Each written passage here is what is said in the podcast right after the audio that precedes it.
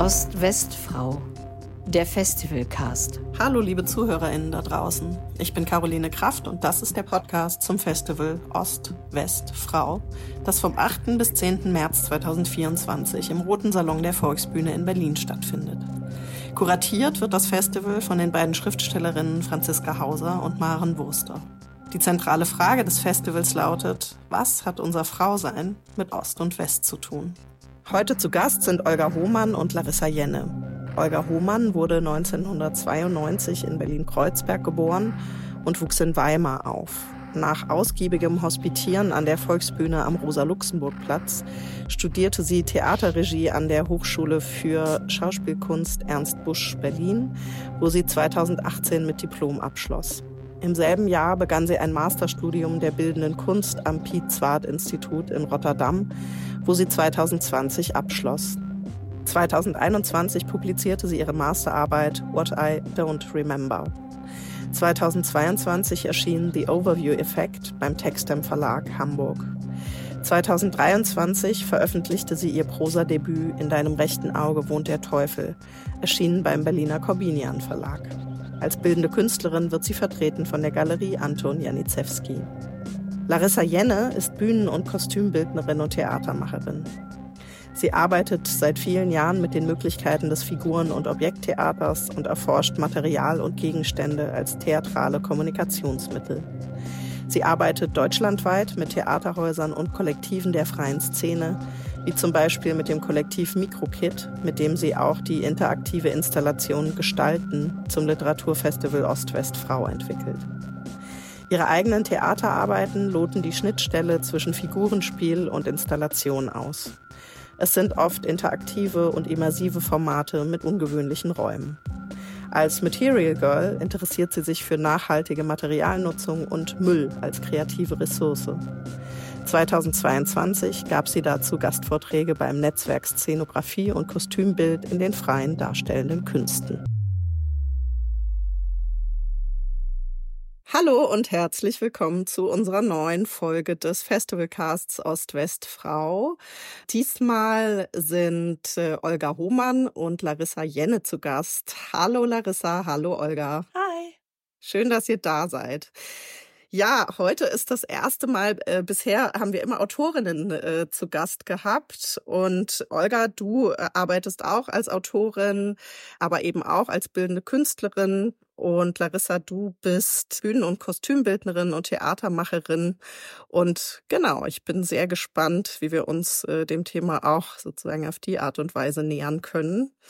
Wir fangen immer ein bisschen damit an, einfach zu erzählen, ja, wie euer Aufwachsen so war, wie ihr mit dem Thema in Berührung gekommen seid oder nicht. Und willst du vielleicht einfach anfangen, Olga?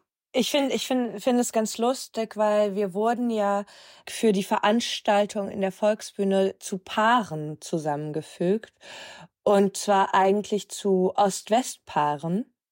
Und ich fand mich sozusagen in einer Situation wieder, in der wir eigentlich in der, glaube ich, ein Missverständnis der Paarung zugrunde lag. Wir sind nämlich eine West-West-Paarung geworden.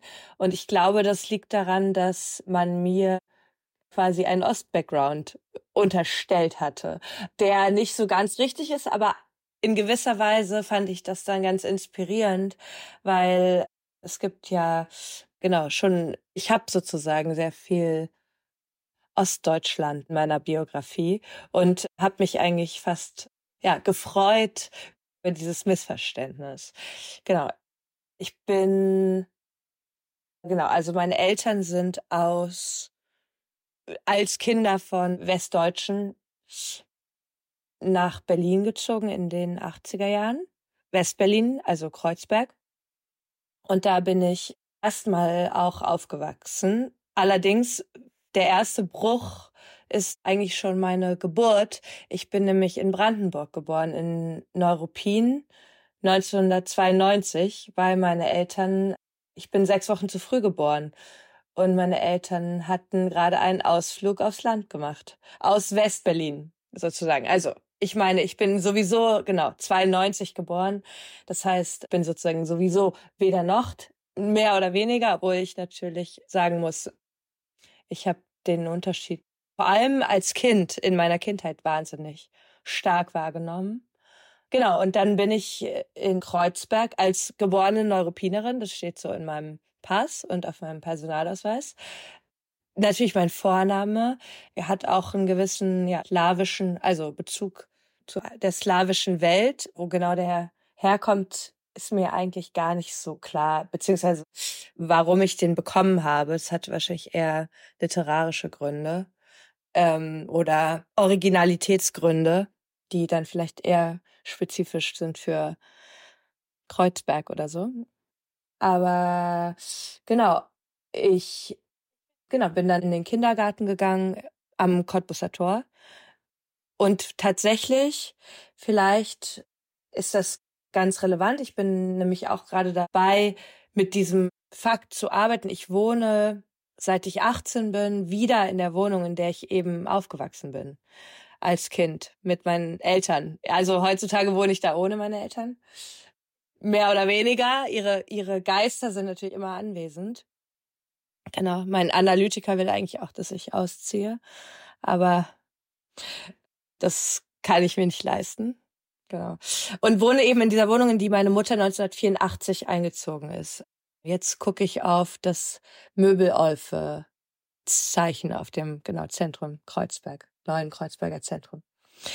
Das sieht man so aus meinem Fenster. Und bin dann aber eben im Grundschulalter umgezogen nach Weimar, wo meine Mutter einen Job hatte und bin dann da zur Schule gegangen. Genau das ist irgendwie ein Bruch, der sich auf jeden Fall in mich eingeschrieben hat. Und das Thema Osten, Ostdeutschland gab es bis zu diesem Zeitpunkt für mich nicht. Also es gab ganz verschiedene kulturelle Differenzen, die ich wahrgenommen habe als eher kleineres Kind, aber die zwischen Osten und Westen, ich erinnere mich zumindest nicht, dass das eine Rolle gespielt hat bevor ich eben mich einer Grundschule in Weimar wiederfand. Und was ich ganz interessant finde, ist, dass ich glaube, meine erste Differenzerfahrung war eigentlich total außersprachlich. Also ich kam dahin und ich hatte, glaube ich, ein gewisses Selbstverständnis von bestimmten Dingen und eben auch tatsächlich von kulturellen Differenzen, die eher ja Kreuzberg-spezifisch waren, würde ich sagen. Und dann kam ich dahin und plötzlich gab es eine Differenz, die zum Beispiel nicht in einer, also ich kannte Kinder, die haben nicht oder nicht so viel die deutsche Sprache gesprochen oder deren Eltern nicht. Plötzlich war ich mit Kindern konfrontiert, die die deutsche Sprache gesprochen haben, aber anders, als ich das kannte, zum Beispiel. Das war, glaube ich, das erste Mal dann nach dem Umzug. Genau, stimmt. Ich kannte wahrscheinlich Dialekte vorher auch nicht, würde ich vermuten. Genau, eher dann Akzente oder so, aber Dialekte nicht. Und tatsächlich, ich weiß noch, dass es einen Unterschied gab im Vokabular. Zum Beispiel haben die Kinder in Weimar immer Mutti gesagt. Das kannte ich gar nicht aus Berlin, ja.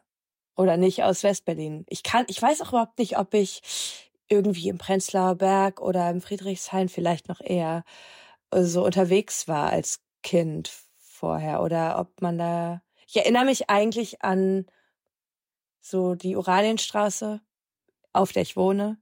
Und ich erinnere mich irgendwie so an den Erkelenzdamm und an, an den Gemüsestand am Kotti, wo auch eben der Vater von einem Kindergartenkollegen von mir, also gearbeitet hat und an den Kindergarten. Das ist so ein altes Parkhaus auf der Dresdner Straße und so.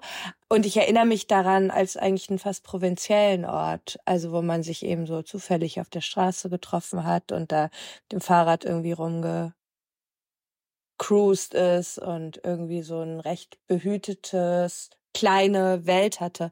So auch auch eigentlich erinnere ich mich nicht an Berlin als große Stadt, sondern als kleine Stadt. So kleinen Bezirk oder oder Kiez. Kiez, eigentlich die Inkarnation von Kiez. Kinderchor im Bethanien und so. Also friedlich eigentlich auch, so in meiner Erinnerung. Mhm. Ja, vielleicht erstmal bis dahin und vielleicht gucken wir danach nochmal auf die so ein bisschen bewussteren Momente, die dann dazu beigetragen haben, dieses Thema auch bei dir ja präsenter zu machen. Larissa, willst du vielleicht mal erzählen, wie du aufgewachsen bist und ob es Berührungs Berührungspunkte mit dem Thema Ost-West gab? Ähm, ja, also ich bin im äußersten Südwesten von Deutschland geboren und aufgewachsen quasi, also wenn ich auf den nächsten Hügel steige mit dem Handy heutzutage, dann begrüßen mich abwechselnd das französische und das schweizerische Netz. Das Deutsche ist selten zu erreichen eigentlich, weil ich quasi in Spuckweite zu beiden Ländern im Dreiländereck aufgewachsen bin, am südlichen Fuße des Schwarzwalds. Ja, genau, also in einer Kleinstadt. Und ich glaube, also genau, ich bin 1981 geboren. Und ich hatte wenig bis fast keine Berührungspunkte bewusst mit Menschen, die aus Ostdeutschland waren. Es kam irgendwann, als ich irgendwas zwischen sieben und neun Jahren oder so war, eine Frau mit Kind in unseren Ort und da munkelte man, sie sei aus dem Osten. Und ich wusste nicht, was das bedeutet und ich dachte, es ist ein großes Geheimnis und irgendwie gefährlich oder irgendwie geheimnisvoll, Geheimnis umwittert und man fragt da jetzt nicht genauer nach, weil man vielleicht die Leute damit auch verletzt. Ähm das ist ein großes Mysterium, genau, ja. Und also es kamen immer mal wieder Leute aus unterschiedlichen Ländern, so auch in die kleine Stadt geschwemmt. Also es gab zum Beispiel natürlich auch die eine oder andere ähm, türkischstämmige Familie und italienischstämmige Familie. Genau, und irgendwann gab es äh, geflüchtete Familien aus Jugoslawien. Also es war ähm, parallel zum, zum Krieg dort und so. Und das also genau, ich irgendwie habe ich das alles so zusammengewurstet in meinem äh, kindlichen Verständnis und habe ähm, quasi keinen, keinen wirklichen Zugang dazu be bekommen. Und ich habe auch das Gefühl, ehrlich gesagt hat uns das auch niemand so richtig erklärt. Also ähm, in der Schule hatte ich das Gefühl, das kam auch nicht so richtig oder einfach gar nicht im Geschichtsunterricht vor, weil es ist ja keine Geschichte, weil es ja erst vor kurzem war, so ungefähr. Das heißt, alles, was nicht die Römer oder die äh, die NS-Zeit ist, kommt in der Geschichte, im Geschichtsunterricht nicht vor. Und ähm, ich bin 2002 nach Berlin gegangen zum Studieren. Bin davor gereist. Für fünf Monate war ich irgendwie gar nicht ähm, in Europa. Ich war in Asien unterwegs. Also ich war ganz lange in Nepal und einen Monat in Thailand. Und dann bin ich direkt nach Berlin abgedüst, weil ich, äh, es hat, war schon ganz lange mein Plan. Also ich wollte unbedingt aus dieser Provinz raus. Ich habe da nie mich zugehörig gefühlt. und in Berlin habe ich natürlich ähm, durch das Studium und überhaupt ähm, durch das sich bewegen in Berlin, durch die Stadt ähm, Menschen kennengelernt, die eben sehr wohl einen DDR-Vergangenheit haben und habe auch mich mit Leuten darüber unterhalten. Es war manchmal Thema, vor allem haben Leute erzählt, dass sie auf dieser Ebene beleidigt worden sind oder dass sie oder auch ihre Eltern und Großeltern oder so, dass sie da Erfahrungen gemacht haben von Verlust und Beschämung quasi. Das war manchmal Thema und es gab auch tatsächlich erst vor sehr, sehr kurzem. Ähm, ich habe mit einer Kollegin, einer Puppenspielerin zusammengearbeitet und dann meinte sie, also wir kannten uns bestimmt schon zwei Jahre und dann meinte sie irgendwann, was? Du bist Wessi? Ich hätte immer gedacht, so gut wie du drauf bist, dass du bestimmt ein Ossi bist.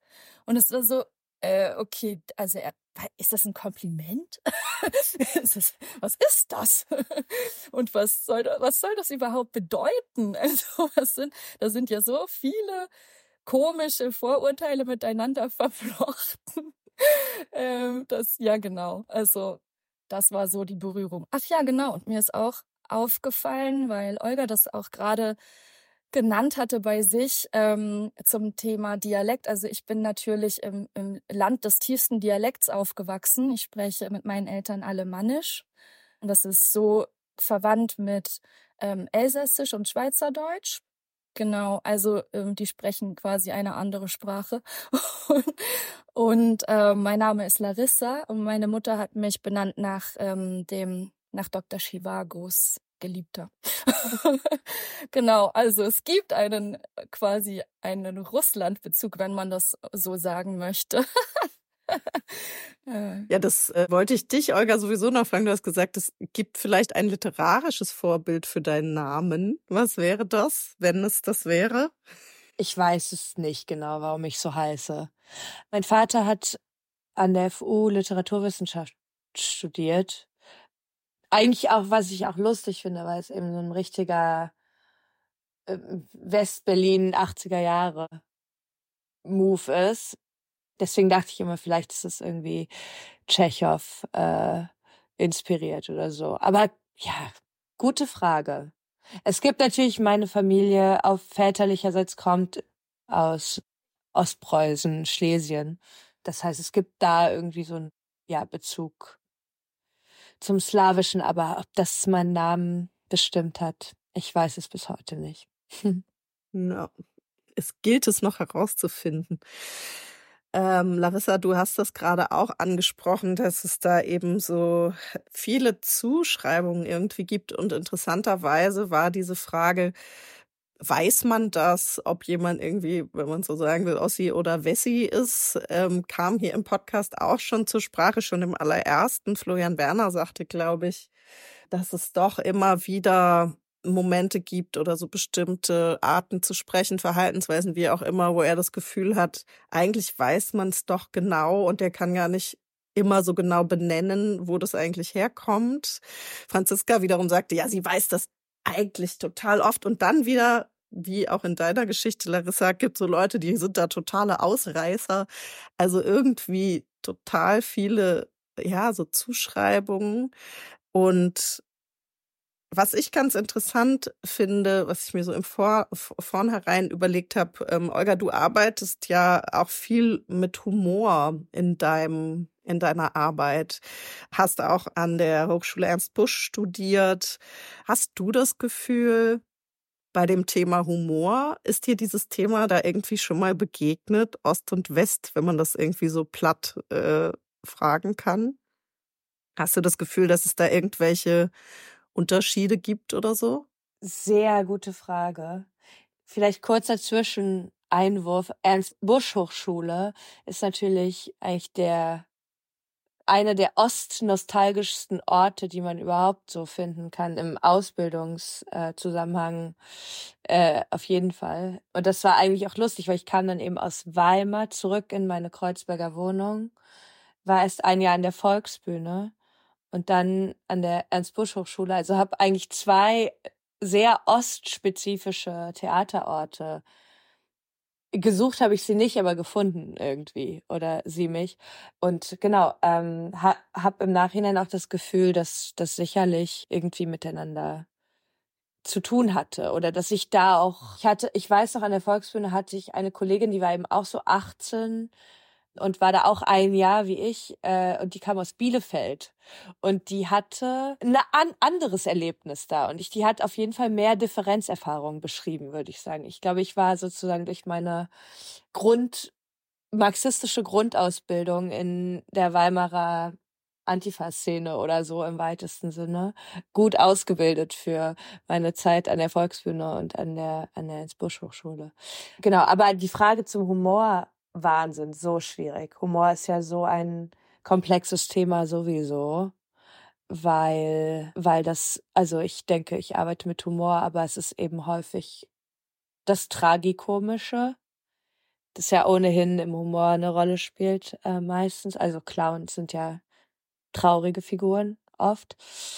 Ich denke, ich arbeite auch viel oder ich interessiere mich schon auch für sowas wie Selbstironie, beziehungsweise hat es sich eingeschlichen ehrlich gesagt, ich weiß nicht, ob es da einen Unterschied gibt zwischen Ost- und Westdeutschland. Darauf habe ich mich jedenfalls nicht konzentriert. Das waren, glaube ich, nicht die Differenzerfahrungen, die ich gemacht habe als Kind. Aber natürlich bondet man über Humor. Also man erfährt irgendwie über geteilten Humor, erfährt man Gefühle von Zugehörigkeit. Und ich kann auf jeden Fall sagen, dass ich äh, Schwierigkeiten hatte in Weimar zuerst, mich äh, zugehörig zu fühlen. Insofern kann ich mir vorstellen, dass wir ja unterschiedlichen Humor hatten, die anderen Kinder, die ich da getroffen habe und ich. Obwohl man sagen muss, da gibt's auch sehr viele Westdeutsche und westdeutsche Kinder sozusagen. Auch interessantes Thema eigentlich. Ja, du hast gesagt, deine marxistische Grundausbildung bei der Antifa, da hast du schon so ein bisschen angedeutet, auch in welche Richtung das ging. Aber vielleicht erzähl doch noch mal. Du hast jetzt so diese in der Kindheit, ähm, welche Berührungspunkte du da hattest. Aber wie und wann oder wie war der Prozess, dass dir dieses Thema dann eben als Jugendliche, als junge Erwachsene begegnet ist? Wir hatten jetzt in der letzten Folge, habe ich mit äh, Olivia Golde und Mechthild Landvermann gesprochen und Olivia erzählte, das fand ich ganz interessant, dass so ihr, ihre ersten Berührungspunkte natürlich die Bücher und die Romane waren von ostdeutschen SchriftstellerInnen, die sie von ihrer Mutter aus dem Regal gezogen hat aber auch zum Beispiel durch die Architektur. Also sie ist in Leipzig aufgewachsen, was ihr das erzählt hat, was es da gab oder nicht mehr gab.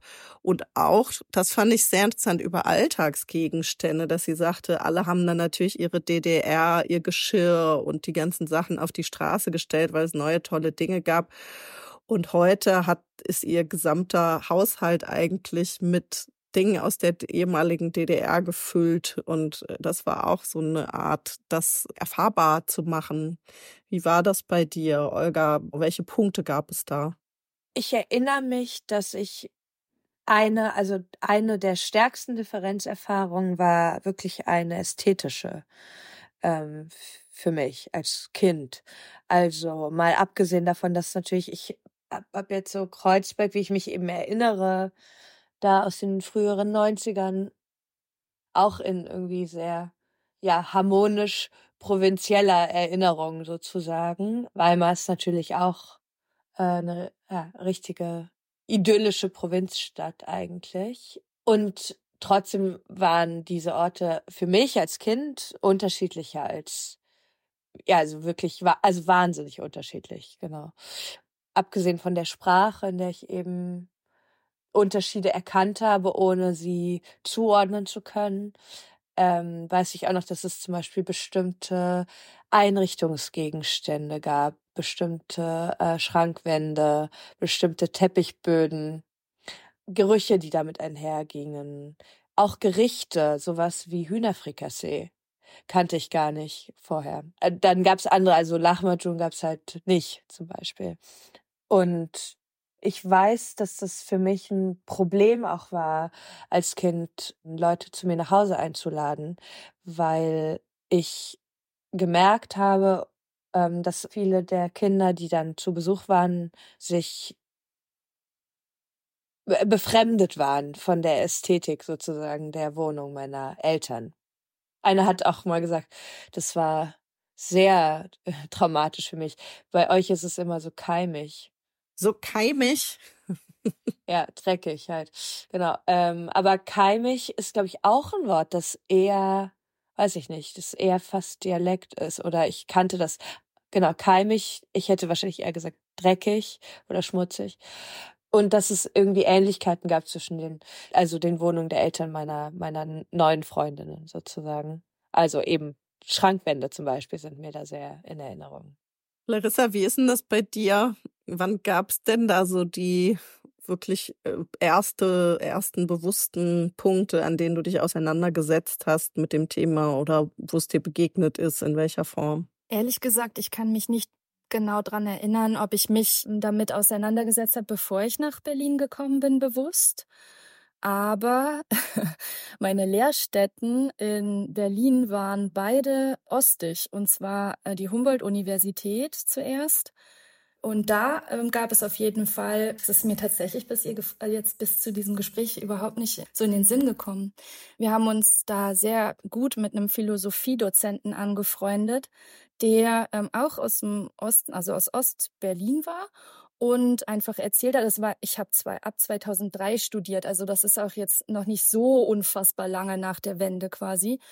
Und er hat erzählt, was in der Uni für krasse Umbrüche waren und dass die neuen, vor allem hochrangigen Professuren, die da besetzt wurden, dass die wirklich quasi runter bis zum letzten Assistenten, und ich gendere absichtlich nicht, quasi alle mitgebracht wurden. Also das hat er so aus dem Nähkästchen da geplaudert. Genau, dass es ja einfach wie so überrannt wurde. Und das habe ich von vielen Leuten hier gehört, die die Geschichte, was sie so mitgemacht haben. Genau. Und ich hatte davor, fällt mir gerade ein, als ich 17 oder 18 war, hatte ich mal so ein Lover aus Berlin, der hat, äh, kam eigentlich auch aus, äh, aus Ostberlin.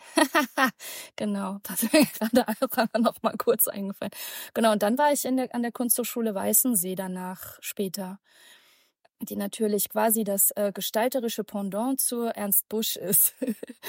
und da war vor allem, also da war das auch schon stark die Lehrkräfte waren schon stark verändert worden, bis auf einige Menschen, die schon ziemlich lange in den Werkstätten arbeiten oder gearbeitet haben. Und mit denen habe ich mich auch zum Teil unterhalten. Und da ging es manchmal auch so darum, wie stark einfach diese, ähm, dieser krasse Bruch war, diese Veränderung auch von ähm, Dinge wertig zu sehen, sozusagen. Also was und wem gebe ich welchen Wert? Und welches Gehör oder so.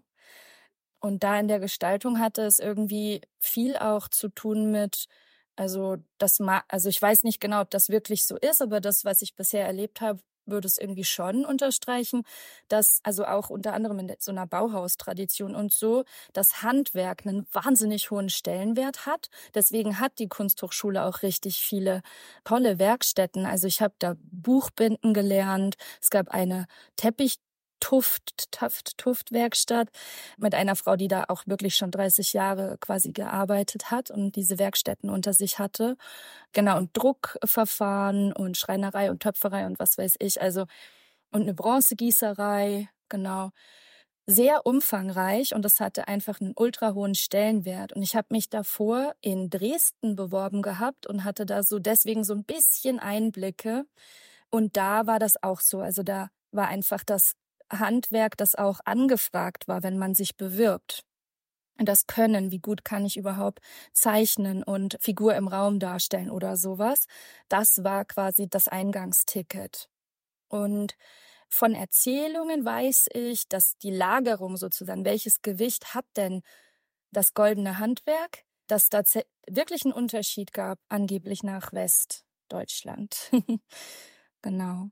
Durchkontrolliert habe ich es nicht, aber so sagt man. Ja. Interessant, ja. Du sagtest, dass dein erster Impuls zum Festival Überforderung war. Willst du noch mal erzählen, warum eigentlich und vielleicht auch dann mh, hm, so ein bisschen erzählen, wie du dich dem genähert hast und wie deine Strategie war, der Überforderung zu begegnen? Ja, ich glaube, also ich hm, ich habe auch versucht noch mal so nachzuspüren, wa warum, aber es war wirklich erstmal so, oh mein Gott, das sind so viele Themen und es gibt halt so ein, hm, also es macht so eine, eine Polarisierung auf, allein schon durch den Titel, das mich fast so ärgert,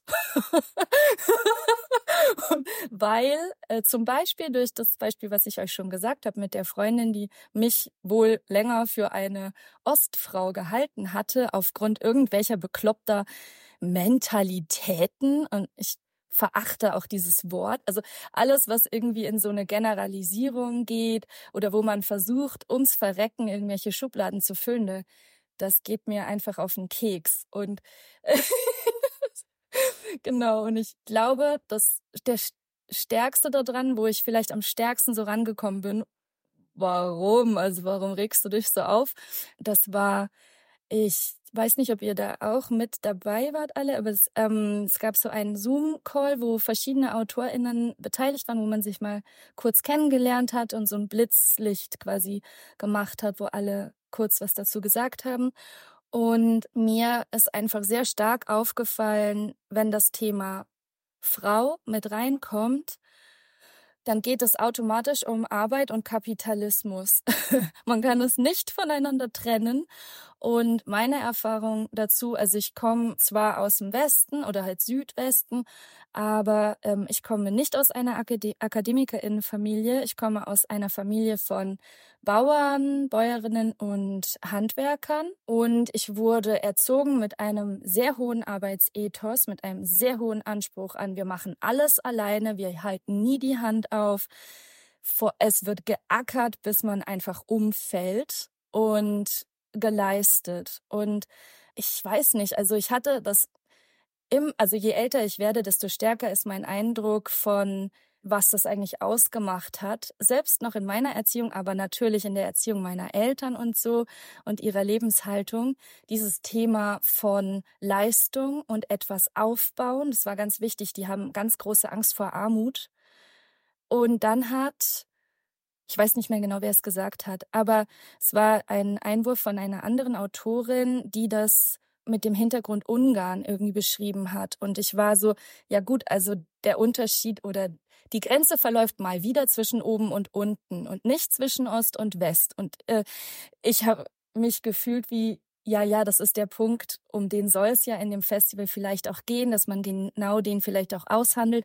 Aber ich mag ihn einfach nicht auf Ost und West verteilen, weil ich es falsch finde. Ja, es ist ganz interessant, was du sagst, weil wir eben auch im letzten Podcast-Gespräch kam eben auch diese Frage auf, ist es nicht eher eine Klassenfrage oder ist es nicht auch eine Frage nach Stadt und Land? Also Mechthild Landvermann hat ganz ähnlich wie du erzählt, nur ganz äh, in die andere Richtung. Die kommt eben aus einem kleinen Dorf in der Nähe von Ostfriesland und die sagte eben was ganz ähnliches wie du, ne? Da man ist da nicht weggezogen, man blieb da, man arbeitete, man hatte Tiere, man ist nicht in Urlaub gefahren und ob Mann oder Frau, da haben alle einfach gearbeitet und hatten eben auch diesen, wie du das beschreibst, ne, diesen Arbeitsethos, was ganz wichtig war.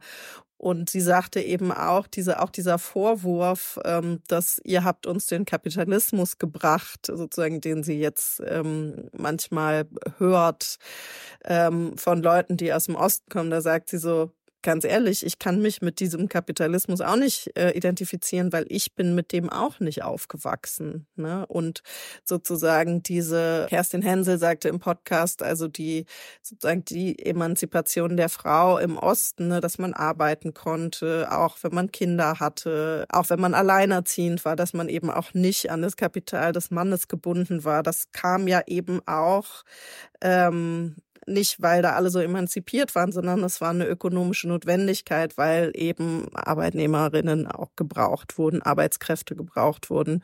Und Mechthild äh, sagte eben genauso, sie, sie hat das Gefühl, in Westdeutschland ähm, ja, sollte eben, wurde dann sowas aufgebaut von die selbstbewusste Frau, die aber hm, shoppen gehen sollte. Die sollte irgendwie ähm, kaufkräftig sein, die sollte sich schöne Sachen äh, kaufen wollen und dass das sozusagen so unterschiedliche Ausprägungen hatte, aber vielleicht gar nicht so eine unterschiedliche Wurzel. Genau, und du hattest gefragt, wie ich mich dem genähert habe. Also genau, ich habe versucht, weil ich gemerkt habe, so, wow, okay, ich habe äh, Gefühle dazu.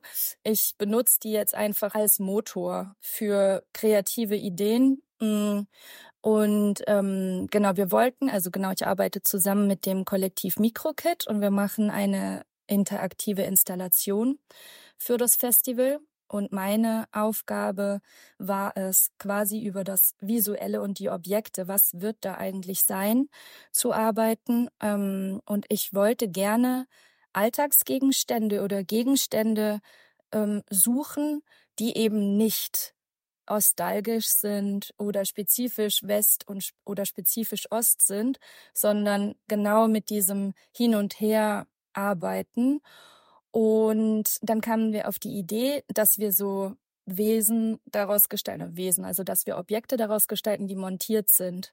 Das heißt, wir verknüpfen zwei Objekte miteinander und daraus äh, entstehen neue Ebenen der Assoziationen. Ähm, genau, und es sind natürlich erstmal so meine Assoziationen zu dem Thema in den Raum gegeben worden. Und ich habe, also ich muss dazu sagen, Mikrokit besteht aus zwei Menschen mit Osthintergrund, die kommen beide aus Ostberlin und mir und dann noch einer Person, die kommt aus der französischen Schweiz. Also haben wir schon so eine gewisse Diversität in dieser kleinen Gruppe. Und ich habe dann meine Objekte da vorgestellt und geguckt, ob das so funktioniert. Es wird auf jeden Fall.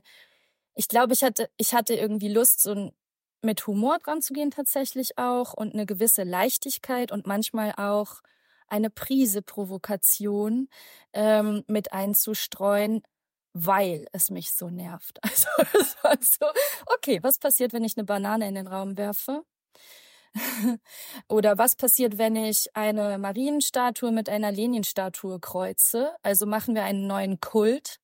Eine Spreewaldgurke hat einen Cowboyhut an und wird eine Wildwestgurke. Oder ich habe einen, ich will unbedingt einen pinken Flamingo der wird aber mit nichts gekreuzt, der ist einfach nur so an sich schon toll und vermittelt mir irgendwie, ich assoziiere damit so, wow, Florida, die große Freiheit, aber auch der Kleingarten und so schräge Dekorationselemente. Ähm, genau, ich bin so auf der Suche nach so Quatsch, der so Spaß macht und sehr, sehr schillernd bunt sein wird. Es gibt Glitzer und man kann sich diesen Objekten annähern und da hm, dazu äh, assoziativ was schreiben. Und dazu entwickeln wir ein kleines Spiel. Genau, ich hab, hoffe, dass das irgendwie dann so Lust macht und vielleicht ein bisschen von dieser Schwere, die ich auf jeden Fall ganz stark empfinde dabei, ein bisschen das so aufhält und die Schwere nimmt. Ja, und Schwere und Genervtheit in was zu verwandeln, äh, ist doch gut. Olga, willst du noch mal ähm, vielleicht auch zum Abschluss noch ein bisschen erzählen, wie du dich für das Festival dem Thema genähert hast? Ja, ich bin dabei. Genau, also in zwei Wochen, glaube ich, ungefähr schicken wir die finalen Texte ab. Und ich habe eigentlich so zwei Spuren, die ich verfolge. Und ich glaube, dass beide auch etwas zu tun haben mit dem Unbehagen, das Larissa gerade formuliert hat. Also dem Unbehagen, das sicher mit Zuschreibungen zu tun hat. Also Ost, West und Frau sind ja, ja alles Kategorien, die hier quasi so erstmal als These in den Raum gestellt werden und wo ich bei keiner quasi aus vollem Halse sagen kann, ich identifiziere mich mit einer von den, von den dreien. Genau, geht es irgendwie um, um dieses Unbehagen auch, glaube ich. Äh, mich interessiert tatsächlich auch das das Gefühl, das eigentlich vorsprachlich ist, äh, der Differenz, die man eben nicht oder noch nicht benennen kann häufig verbunden mit Scham auch. Also das Beispiel, glaube ich, was ich genannt habe, das Kind, das zu mir nach Hause kommt und sagt, bei euch ist es so keimig, das hat ja irgendwie mit Scham zu tun zum Beispiel. Gleichermaßen ist diese Identifikation in dieses vielleicht dieser laissez-faire-ness im, im Wohnen oder so eigentlich ja eine, die in meinem Fall wahrscheinlich sogar mit damit zu tun hat, dass ich aus einem Akademiker-Innenhaushalt komme. Also also auch da die Frage so nach Klasse ist eine, die immer wieder oder die ich mir immer wieder neu stelle sozusagen.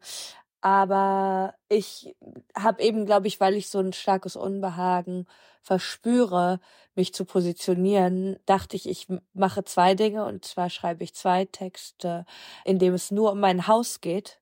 Dieses Haus, in dem ich eben wohne, das ganz spezifisch ist für die 80er Jahre in gewisser Weise auch, für eigentlich kann man über Gentrifizierung sprechen, muss man aber eben auch nicht verwenden, diesen Begriff, sondern ich versuche so klein wie möglich zu bleiben und so nah an der konkreten Erfahrung wie möglich, um vielleicht, ja, um auch diesem Problem der Zuschreibung irgendwie zu begegnen. Also in meinem Haus wohnen eben fast alle Leute, die hier wohnen, schon seit über 30 Jahren. Und fast alle BewohnerInnen dieses Hauses sind auch spezifisch für ihre jeweilige Generation, für die Zeit, in der sie aus verschiedensten Gründen nach Kreuzberg gekommen sind. Das sind queere äh, Biografien, das sind auch irgendwie mehr oder weniger AussteigerInnen Biografien in gewisser Weise. Also natürlich Wehrdienstverweigerer, Biografien, ein